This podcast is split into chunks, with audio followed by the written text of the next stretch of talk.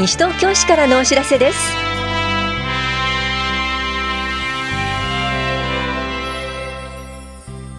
今日は休日診療を行っている当番の病院。女性のための腹筋骨盤底筋エクササイズ講座などについてお知らせします。インタビュールームお話は西東京市企画政策課の直井智彦さん。テーマは市役所の組織変更一部窓口移転についてです。休日診療のお知らせです。今日診療を行っている病院は芝久保町2丁目の西東京中央総合病院と南町4丁目の菅広内科クリニックそして中町1丁目休日診療所です。西東京中央総合病院の診療時間は夜10時まで。小児科は夕方5時までで。電話番号は464-1511 464-1511です。菅広内科クリニックの診療時間は夕方5時までで。電話番号は464-3226 464-3226です。休日診療所の診療時間は夜9時までで。電話番号は424-3331 424-3331です。受診の際は小児科など診療科目をお問い合わせの上お出かけください。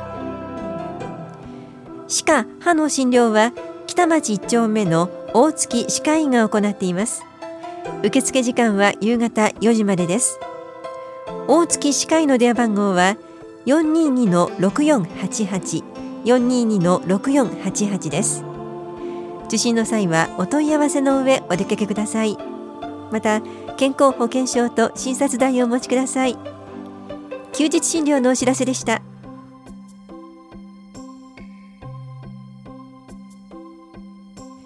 女性のための腹筋骨盤底筋エクササイズ講座のお知らせです。市内在住で18歳から64歳までの女性で産後6ヶ月以上超過している方を対象に12月19日木曜日午前10時から11時まで本屋保健福祉総合センターで行われます。受講ご希望の方は16日までに電話でお申し込みください。保育もあります。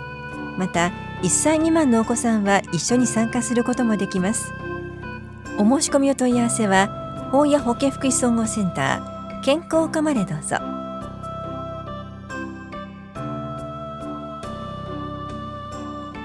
教育委員会と審議会などの開催情報です。教育委員会は12月20日金曜日午後2時から防災センターで行われます。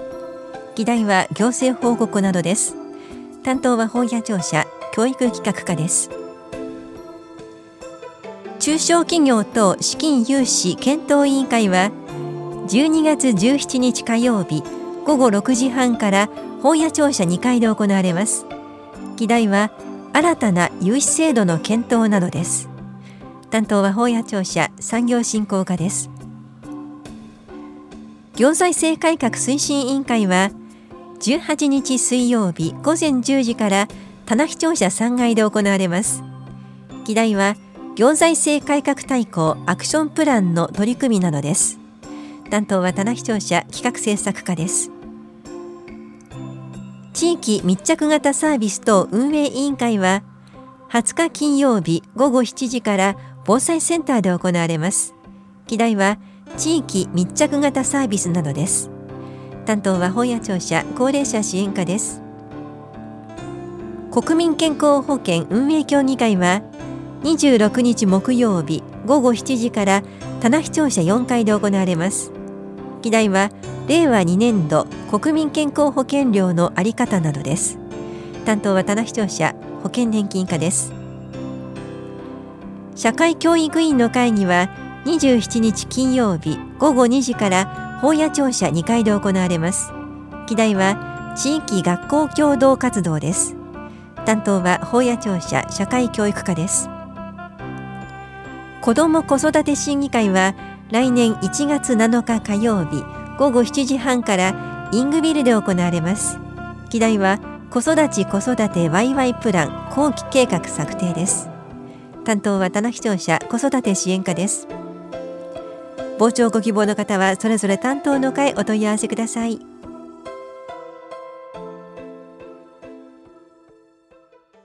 インタビュールームお話は西東京市企画制作課直井智彦さん。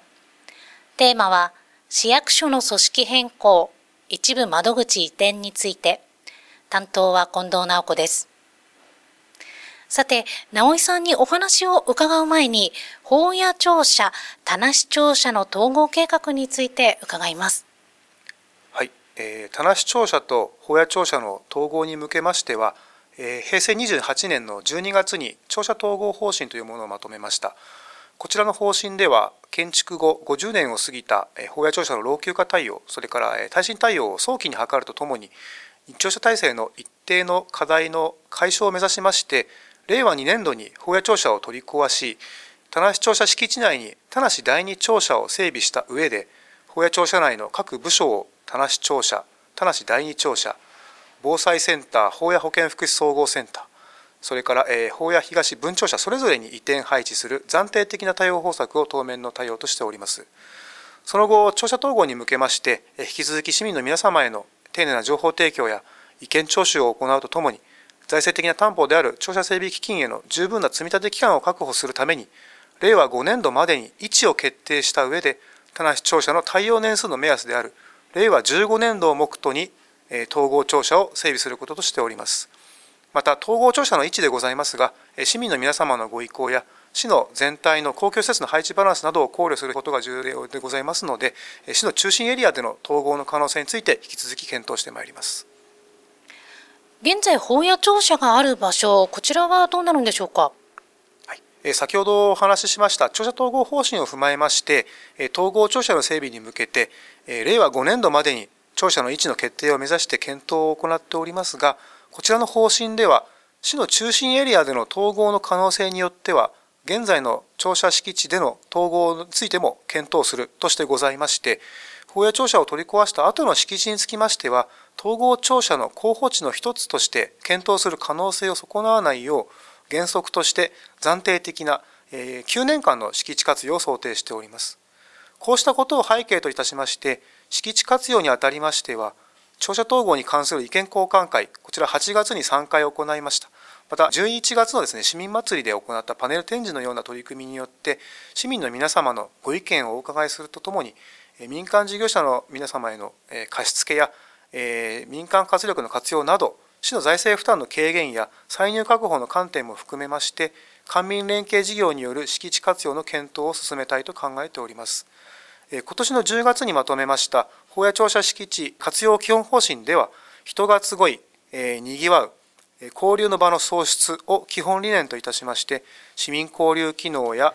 健康増進機能、それから防災・災害対策機能、飲食機能などの機能を確保を目指しまして、検討を進めるとしてございます。さて、来年1月末の第二庁舎竣工に合わせ、組織変更、そして窓口移転が順次行われると伺いました。これについても教えてください。えー、本市では新たな地域課題や市民の皆様のニーズに的確に対応できるよう、組織づくりに向けまして、えー、見直しを検討してまいりました。そのため、今回の組織の見直しは、令和2年の田無第二庁舎竣工後の部署の移転に合わせまして2月に行います。田無庁舎側には2月に保谷庁舎側から健康福祉部や生活文化スポーツ部、教育部、選挙管理委員会事務局などが移転し、市民サービス機能が集約化されまして、市民サービスの向上につながるものと考えております。また、保谷庁舎側の相談窓口体制でございますがえ、防災、保谷保健福祉総合センター1階に生活福祉課、高齢者支援課、障害福祉課の相談窓口体制を整備いたしまして、市民の皆様のさまざまなご相談を一元的に受け付け、関係部署や関係機関へつないでいく対応を取りたいと考えております。また、法屋庁舎1階にある市民課の総合窓口を5月には法屋保健福祉総合センター1階に移設いたしまして、引き続き住民票や戸籍、国民健康保険、国民年金、児童手当、乳幼児医療費助成などの手続きが可能となります。特に市民の皆さんに関わりの深いところというのはいかがでしょうか？はい、えー、田無庁舎側では市民サービス機能の集約化と合わせまして、えー、市民サービスの向上の観点から来庁舎の利用動線バリアフリーに配慮いたしまして各種相談申請などの福祉関係の窓口につきましては市民の皆様に分かりやすい配置となるよう田無庁舎1階と田無第二庁舎1階を利用して健康福祉部を同一フロアに配置することといたしましたまた法屋庁舎側では引き続き市民課窓口や健康福祉の相談窓口をご利用いただけるよう準備を進めております。9月に実証実験を行ったバーチャル行政窓口などの ICT や連絡バスを活用いたしまして田無庁舎側の部署との連携を図ることによりまして市民の皆様の利便性の向上を図ってまいりたいと考えております。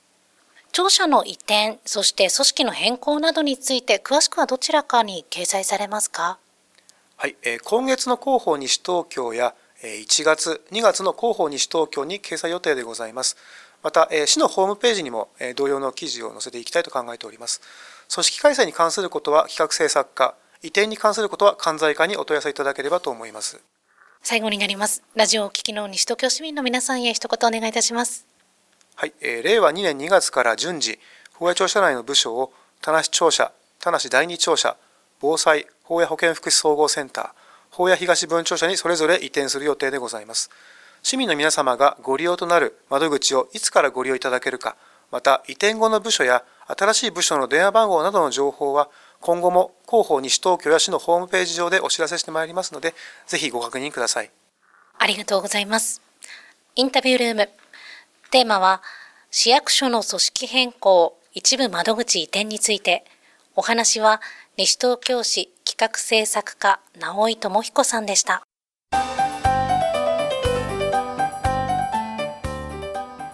多摩ロクトフェアパラアート展覧会と表彰式のお知らせです障害の有無にかかわらず誰もが文化芸術に親しめるようパラアート制作ワークショップを開催しました受講生が制作した作品や一般公募した絵画作品の展覧会と公募作品の中から選出された優秀作品の表彰式を行います。展覧会は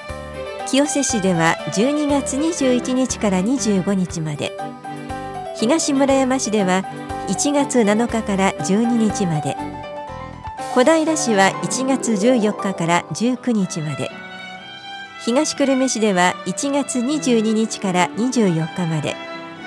そして西東京市では1月28日から2月2日まで航路田無で行われます。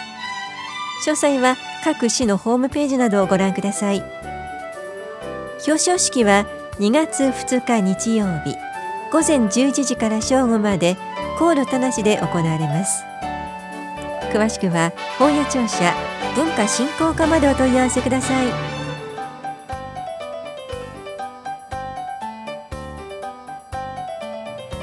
この番組では皆さんからのご意見をお待ちしています。FM 西東京西東京市からのお知らせ係までお寄せください。またお知らせについての詳しい内容は広報西東京や西東京市ウェブをご覧いただくか西東京市役所までお問い合わせください。電話番号は042-464-1311 042-464-1311番です以上西東京市からのお知らせ亀井さゆりでした